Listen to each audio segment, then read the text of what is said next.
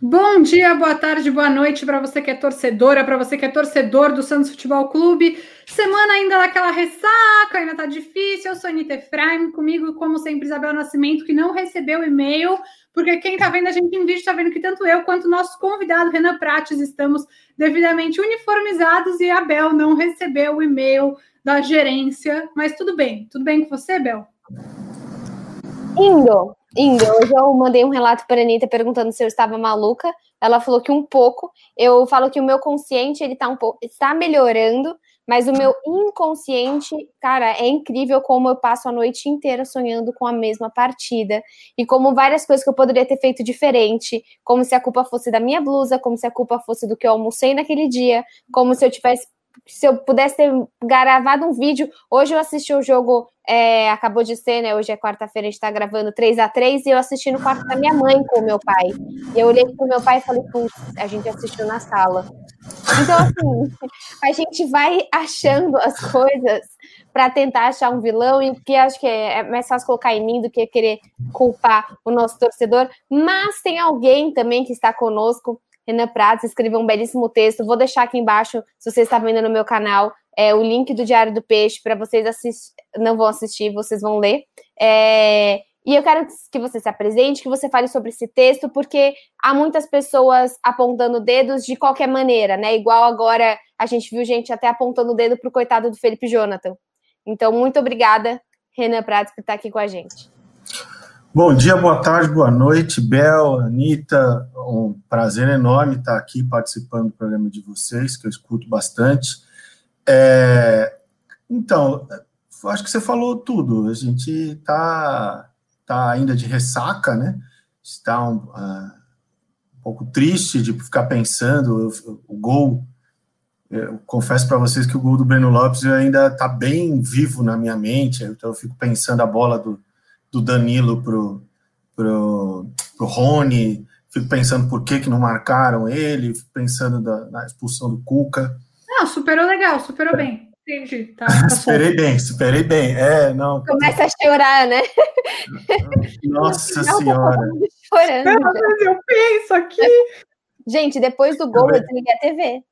Eu vim pro meu quarto. Não, na eu... verdade, eu fiquei uns cinco minutos olhando para nada. Eu acho que eu fiquei travada também, fiquei uns minutos travada, assim. Eu comecei a chorar, eu chorava, eu chorava. Minha mãe chegou em mim, eu, eu tipo, eu não conseguia respirar, eu só chorava, eu só chorava. Eu travei, eu congelei, eu não sabia o que, eu não sabia o que fazer, eu não sabia como. Eu falei, eu olhei pro Henry, que é meu marido, eu mandei uma mensagem pro meu pai e falei, pai, eu preciso ficar sozinha. Eu virei pro Henry e falei, eu vou pro quarto.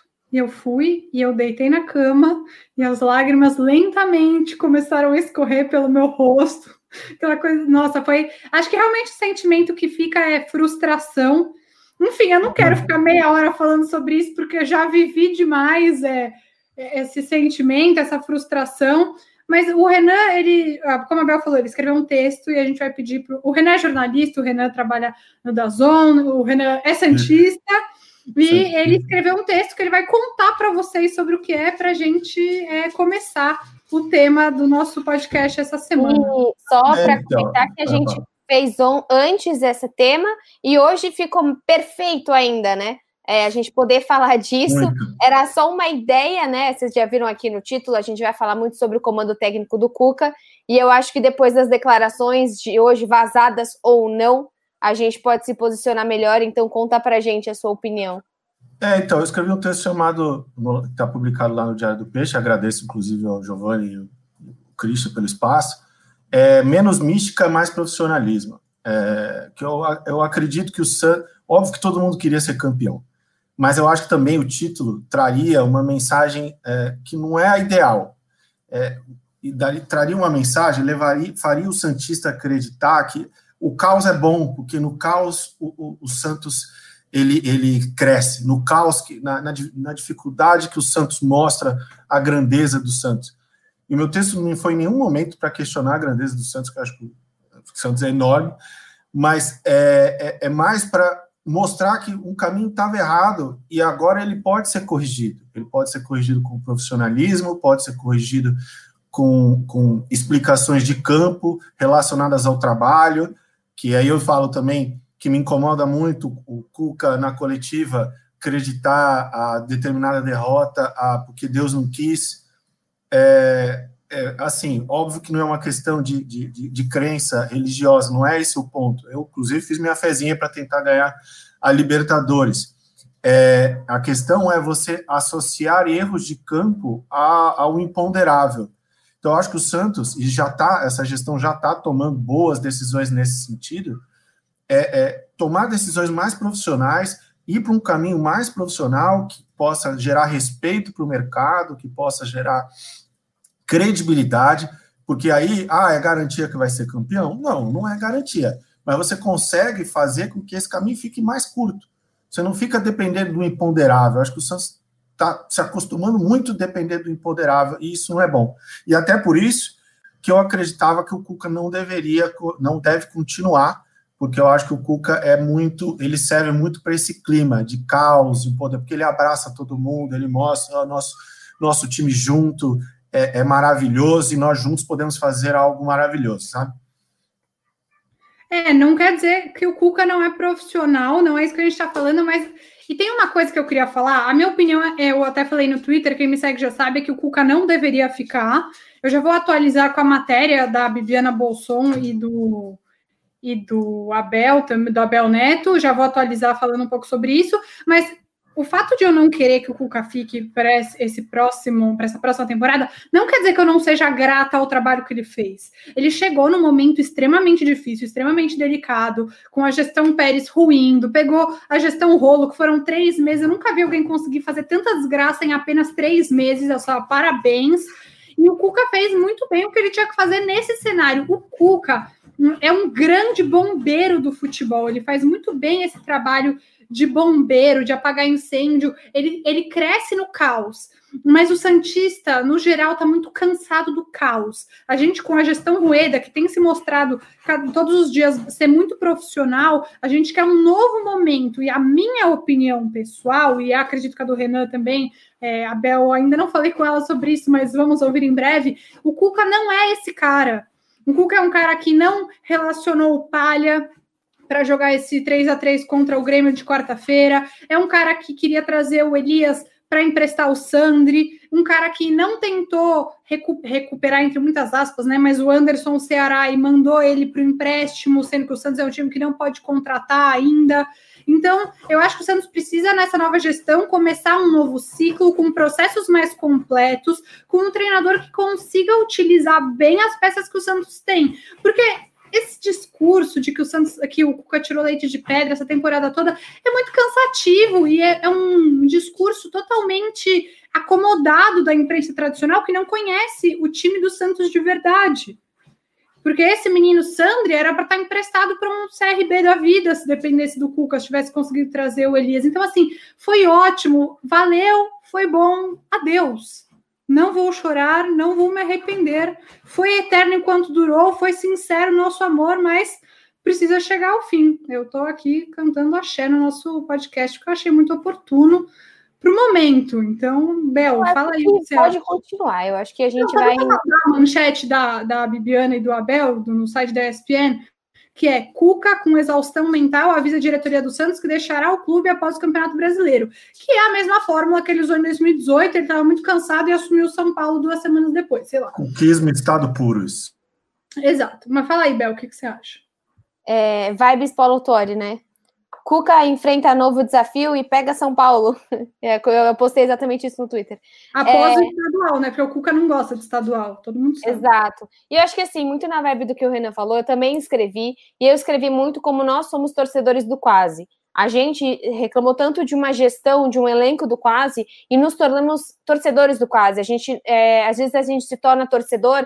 Nós estamos em um grupo que, quando começou o ano passado, a gente começou a colocar, está no mesmo grupo de WhatsApp e a gente começou a colocar, ah, faltam 45 pontos para a gente não cair. A gente nunca mais tem que colocar isso, porque eu tô cansada de começar o campeonato e a gente querer não cair, ficar com medo de não cair e chegar no fim, desde 2015, putz, dava para ter ganho brasileiro, né? Nossa, dava para ter ganho a Copa do Brasil. Putz, olha só o time que vai ganhar o brasileiro esse ano.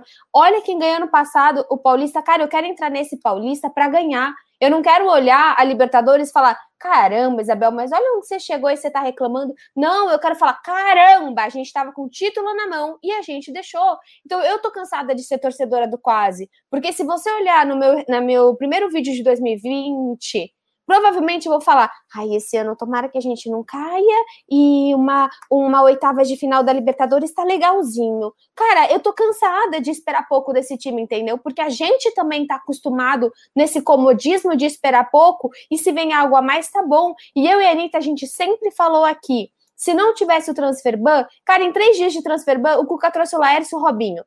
Eu acho que isso define muito essa gestão. E, e, e isso, e ele queria trazer, queria trazer o, o, Elias, ele queria trazer o José Wellington, ele queria trazer tantos outros nomes que a gente chegou a ver que não fazem sentido. E é isso, eu não digo que sem o Cuca, talvez eu não sei se a gente estaria ou não na final da Libertadores, provavelmente não. Mas sem, mas se fosse outro técnico, talvez a gente tivesse mais chances de estar na final em 2021 do que a gente vai ter esse ano com o Cuca.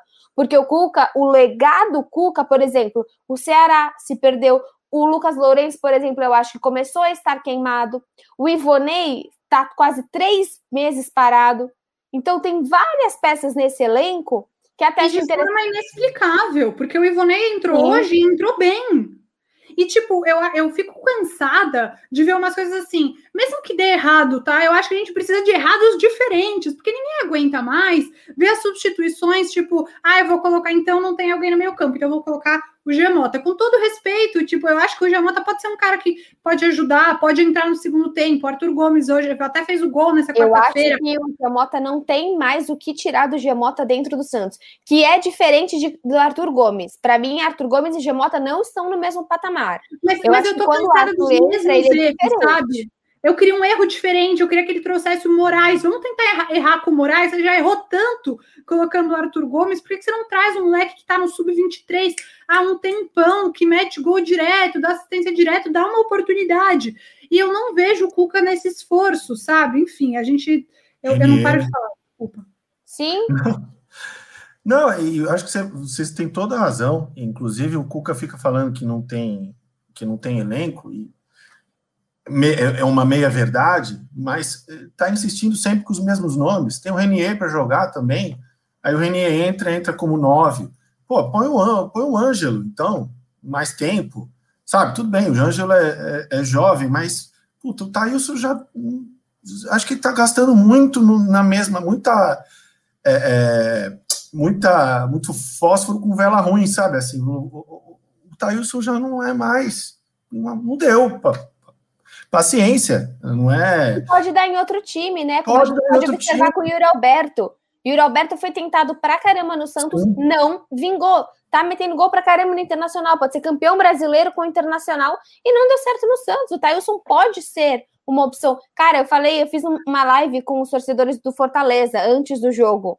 O que eles querem, o Jean Mota, vocês não estão ligados. Mas dá pra gente, dá pra gente, traz de volta. Meu, eles querem pra caramba o Giamota de novo.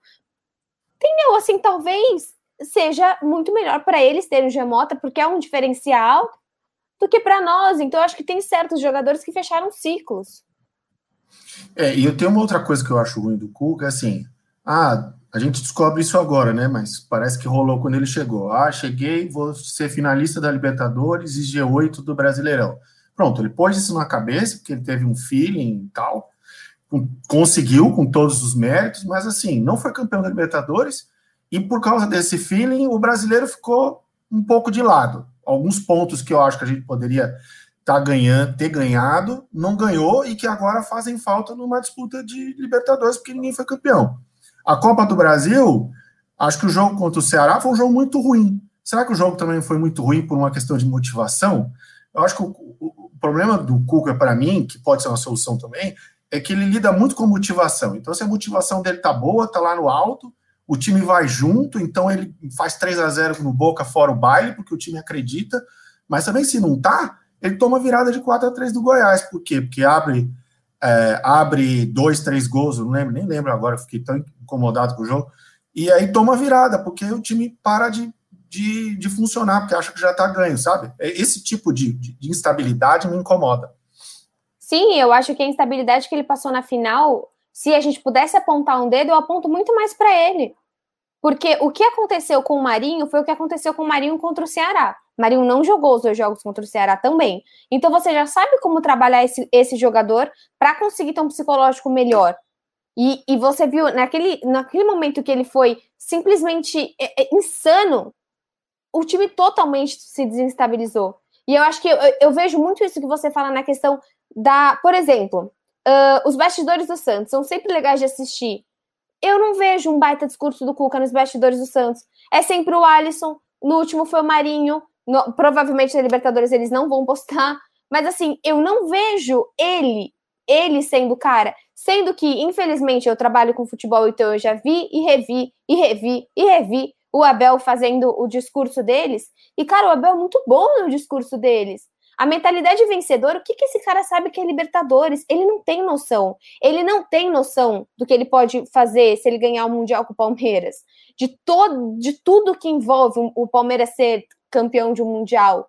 E o cara entendeu que ele vai entrar para ganhar. Ah, mas ele tem mais peças. Olha o que o Ceni está fazendo. Olha o que o Domenech não conseguiu fazer. Então não é questão de peças, não é questão de quantidade de elenco. É questão de saber lidar com esse elenco, motivar esse elenco. E isso tá faltando. Agora, o que, o que eu espero é, se ele efetivamente vai embora, o Santos precisa de alguém agora. O Santos já vai começar a pensar nesse momento. E você não vai chegar lá e no Paulista e você vai atrás do Luxemburgo, e você vai atrás do Abel, e você vai atrás dos mesmos nomes. Eu sei que tem muita gente falando, até em, em Diniz, para mim, o Diniz é maluco trazer agora no Santos. A gente não precisa dele. Eu, eu vejo o jogo do São Paulo, cara, se você tivesse o Veríssimo, mas você imagina jogar com o Diniz com o Laércio? Só essa dúvida. É, domingo, eu acho que era uma hora, a hora de vir alguém de fora. Eu acho que o exemplo, tudo bem que a gente tem bons exemplos, bons exemplos e exemplos ruins de quem veio de fora. Mas acho que a história do Abel é muito legal, porque ele estuda, ele estudou, ele se importou, ele entendeu a história do Palmeiras, ele usou termos que são importantes no ambiente do Palmeiras, então ele falava, em vez de vamos, ele falava avante, sei lá, umas, umas bobeiras assim, mas parece bobeira, mas que mostra que a pessoa se dedicou para entender a cultura que está lá. Eu acho que o Santos precisa que venha alguém com uma ideia de fora e que traduza a grandeza do Santos de fora, sabe? A, a análise que o, que, o, que o Crespo, que é o meu preferido, fez sobre o Santos da, depois, na, na, época do jogo contra o Boca, que a, imprensa argentina entrevistou ele, eu achei muito boa, é, é, falando da, da, de como o, o, Marinho e o Soteudo podem desequilibrar o jogo do dia para a noite. E o Santos é muito assim, é, muitas vezes ele passa uma noção de que, esse Santos do Cuca, né, que tem alguma tática ali, que tem alguma ideia, mas às vezes ele parece uma anarquia é, é, é, muito, muito difícil de decifrar. Eu até brinquei no grupo lá. Nossa, falei, no segundo tempo hoje eu não consegui entender se o Santos estava no, atacando no 3-4-3, se ele estava atacando no 3-5-2, se, se, ele defendia com 5, porque estava muito confuso. E, e, é o jeito Cuca assim mesmo, sabe? Ah, Até e, e uma coisa que irritou. Só assim. É... Não, não, eu ia comentar sobre a hora de bater o pênalti. Ninguém sabia exatamente quem ia bater. Sabe, eh, no segundo pênalti, eu vi o Arthur querendo, mas ao mesmo tempo o Alisson queria bater o segundo pênalti. No terceiro pênalti, o Luan Pérez pegou a bola, aí o Matson pegou a bola dele. E aí você fala, pô, mas o Luan Pérez é o capitão naquele momento. Então você fica meio confuso, assim, quem vai bater o pênalti? Tem que ter uma noção disso. E eu sei que a gente não vai entrar nisso hoje, mas eu não, eu, eu não lembro se eu estava viva na última vez que o goleiro do Santos defendeu o pênalti. Caramba, será que é tão difícil? Sim. Eu acho que foi o Vanderlei, sabia? Até não, não, eu sei que estava viva. Mas, tipo, para mim. Não, mas é... faz tempo, quis, quis endossar que faz muito tempo. O João Paulo, por exemplo, acho que é uma questão também, a insistência com o John. Cara, a Anitta falou com o Arzu e deu para entender na entrevista que, ele, que ela fez no canal do Noronha que ele tem uma tendência também com o João Paulo, ele vê posicionamentos melhores do João Paulo. O João Paulo caía bem também melhor no, na defesa de pênalti. Eu lembro que nós tomamos gols de pênalti, mas o, o, João Paulo foi muito bem na bola. Então tem umas insistências que a gente tem que ver, porque, cara, João Paulo, João Paulinho, do jeito que foi bem, não fica muito tempo no Santos. Vocês podem ter certeza. O John ou o João Paulo, a gente não consegue manter os dois com esse nível, porque o, o nível de qualidade dos goleiros em geral do Brasil não é alto. Por exemplo, o John, não, não acho que o John teve culpa no gol do Palmeiras, mas eu acho que o João Paulo pularia naquela bola. Eu acho que o John, depois que ele dá um passo contrário, ele, ele se, se vem, ele se entrega, assim, ele, ele, ele simplesmente reza para ver para torcer para a bola não entrar. Não deu certo a reza. É, não deu certo. E o João Paulo, pelo menos, pularia. Mas foi culpa de Deus, então. É, você está pondo a culpa em Deus, então, Renan? É Brincadeira. É, é, é, uma, eu não gostei. Eu, uma coisa que eu não costumo gostar também é a gente tá 20 minutos falando mal do Cuca, no caso, e aí eu não gosto das substituições que ele faz. As do jogo contra o Grêmio achei péssimas. O Pará tava mega mal. Ele tirou o Jean Mota para colocar o Madison no meio de campo, em vez de tirar logo Pará e substituir por alguém da posição. Ou então que tirasse o Jean Mota e colocasse o Ivonei, né? Alguém que é da posição. Eu não gosto dessas coisas. É, mas, enfim, não quero dizer que o trabalho do Cuca no Santos não foi bom. Vou repetir. Eu acho que o trabalho foi bom, mas eu acho que tem perfis de treinador. Eu não acho que o Cuca tem um perfil de ser um treinador de longo prazo, de projetos de longo prazo. E aí o Renan começou a falar um pouquinho do Hernan Mas Crespo. na carreira mesmo, né? Na uhum. carreira dele mesmo, ele não tem é, ele não tem um histórico de estar muito tempo em alguns clubes, né? Sim, sim, sim. Trabalho de menos de um ano dura tipo seis meses, sete meses, e muitas vezes é ele que quer sair. Eu acho que mais uma vez ele vai fazer uh, isso. Isso aconteceu no Galo e no Palmeiras. Quando ele foi jogar o Mundial com o Galo, ele falou que tinha uma proposta da China. Quando estava lá com o Palmeiras, ele também falou que poderia ter uma proposta de outro lugar. E eu acho que ele não vai ficar muito tempo fora do futebol, não. Uhum.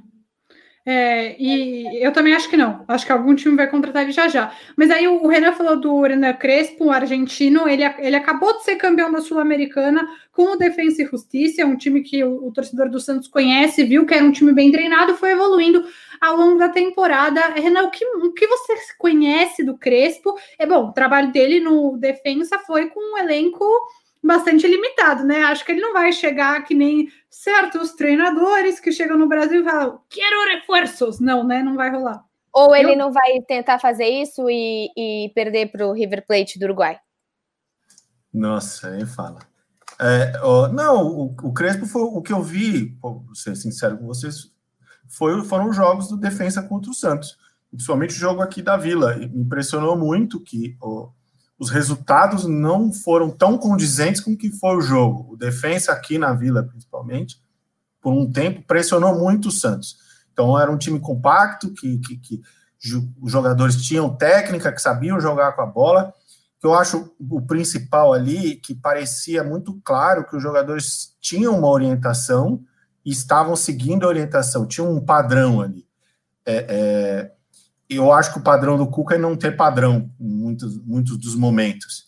E, e, então eu, eu acho que e aí é um treinador com uma mentalidade é, de fora, é, uma cultura vencedora, até por tudo que ele é, já teve na carreira dele, uma carreira brilhante fora. E, e, e, acho que a visão de futebol dele é uma visão que me agrada. Então, mas assim, para vir um cara desse, é, como o Crespo, eu acho que tem que jogar limpo, que é uma, um trabalho a médio prazo. Porque não é para ter resultado logo de cara. Acho que o torcedor tem que entender que vai fazer parte de uma reestruturação para construir algo que pode ser maravilhoso, sei lá, a médio prazo, eu digo que um ano pode ser mesmo, mas que pelo menos tenha um tempo de trabalho, de metodologia, de compreensão de processo. Que a gente não sinta que acabou, né? Eu acho que o sentimento do, do Santista com a Libertadores era aquela coisa de se não foi agora, quando vai ser? Meu Deus, eu nunca mais vou assistir, porque a última foi, a, foi em 10 anos, será que vai aparecer outro Neymar? E se eu não me engano, o defesa jogou com o Vasco também, e eliminou o Vasco da Sul-Americana, então ele já tem também uma noção. Isso, Bahia com... também.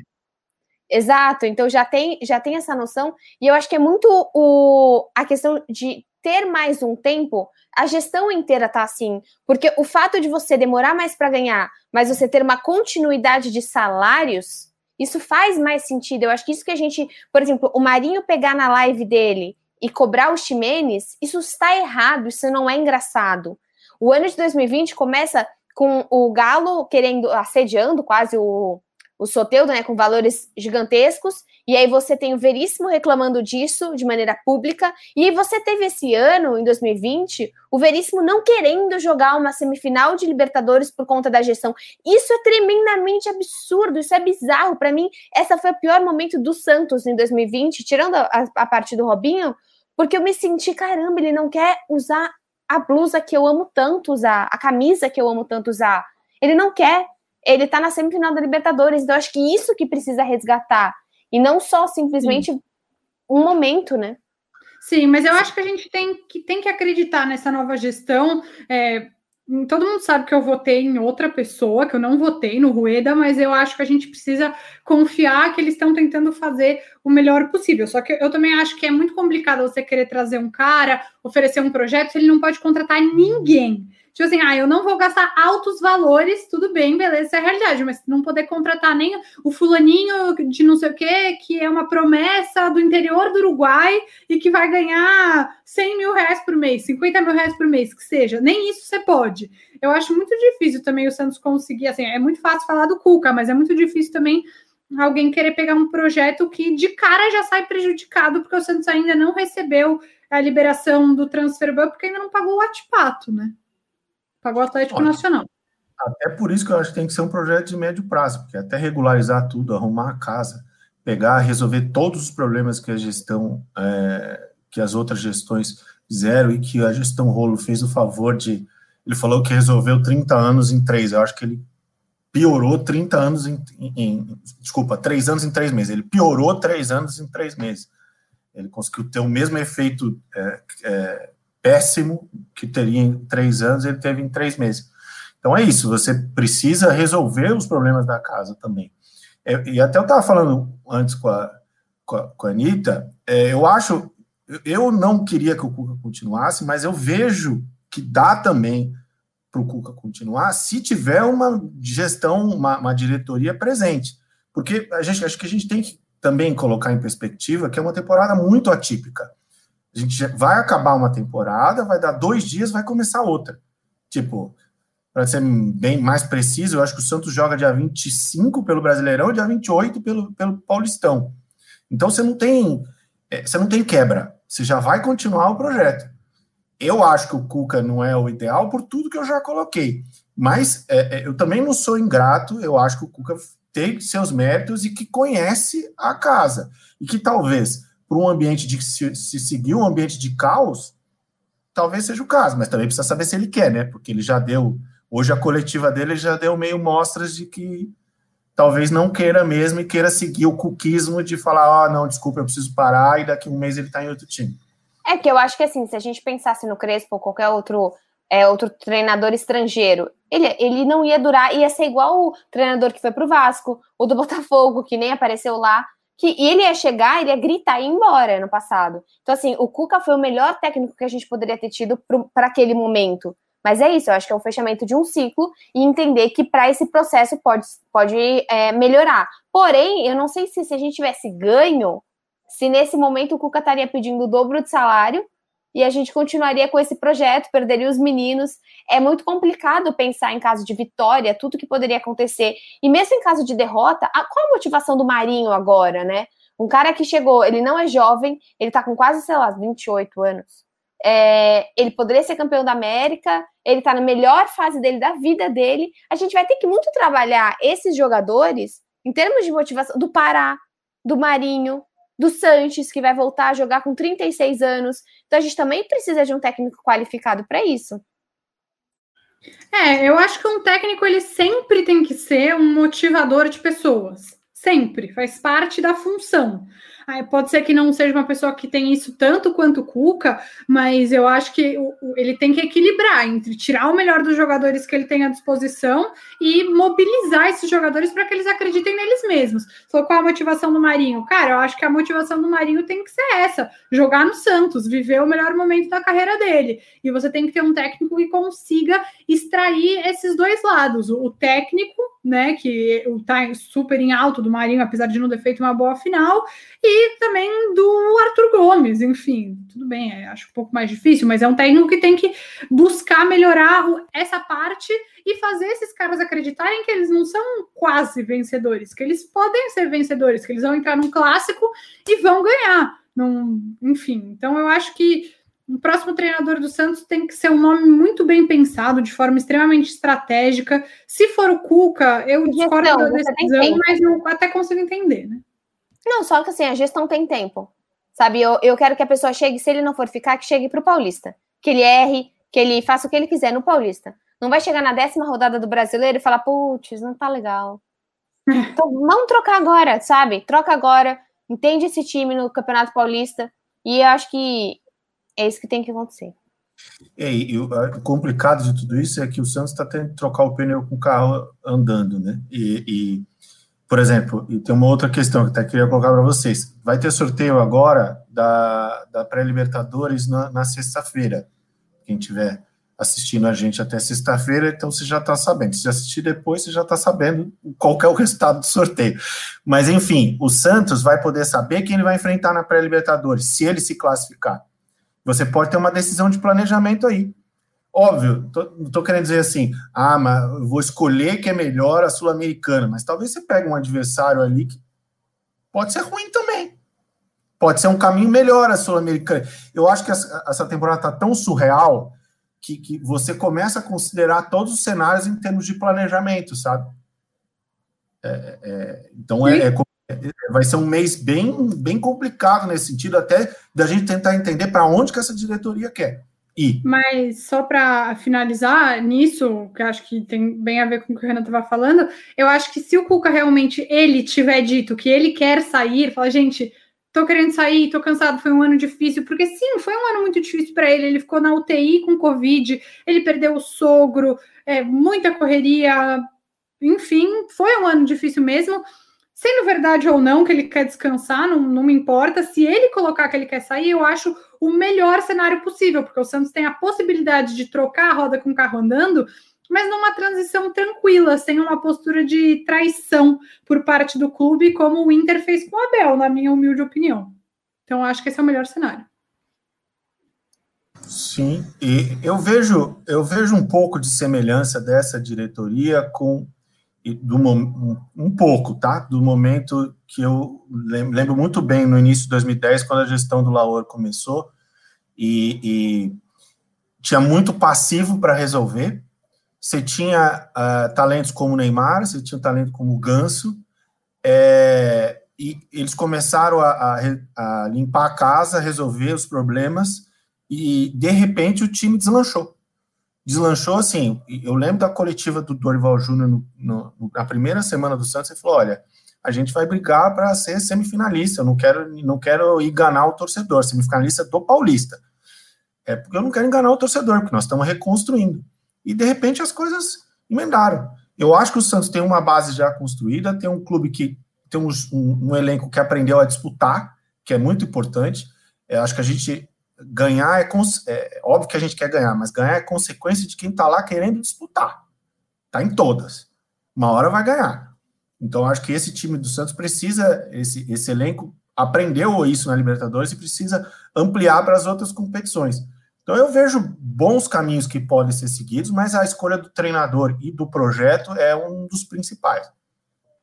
Sim, é isso. E também, bom, o Santos perdeu seu principal zagueiro, o Lucas Veríssimo, e seu principal meio-campista, mas de resto, se a gente tiver esse time para o ano que vem, não é terra arrasada, tem que procurar sim boas substituições, mas tem uma continuidade é, relevante desse elenco que conseguiu chegar na final da Libertadores. Gente, é isso. Renan, muito obrigada pela participação. Foi muito legal ter você aqui com a gente. É, Bel, até quinta-feira que vem. Até quinta-feira que vem. Se a gente passou por esse final de semana e a gente tá aqui, nada mais nos abala. Exato, eu falei que eu não ia estar e eu tô. É claro. Prazer foi todo meu, e se quiser, nas próximas, só chamar que a gente está aí para bater, trocar essa ideia. Combinado. Gente, até quinta-feira que vem no próximo Alvinegras da Vila. Um beijo.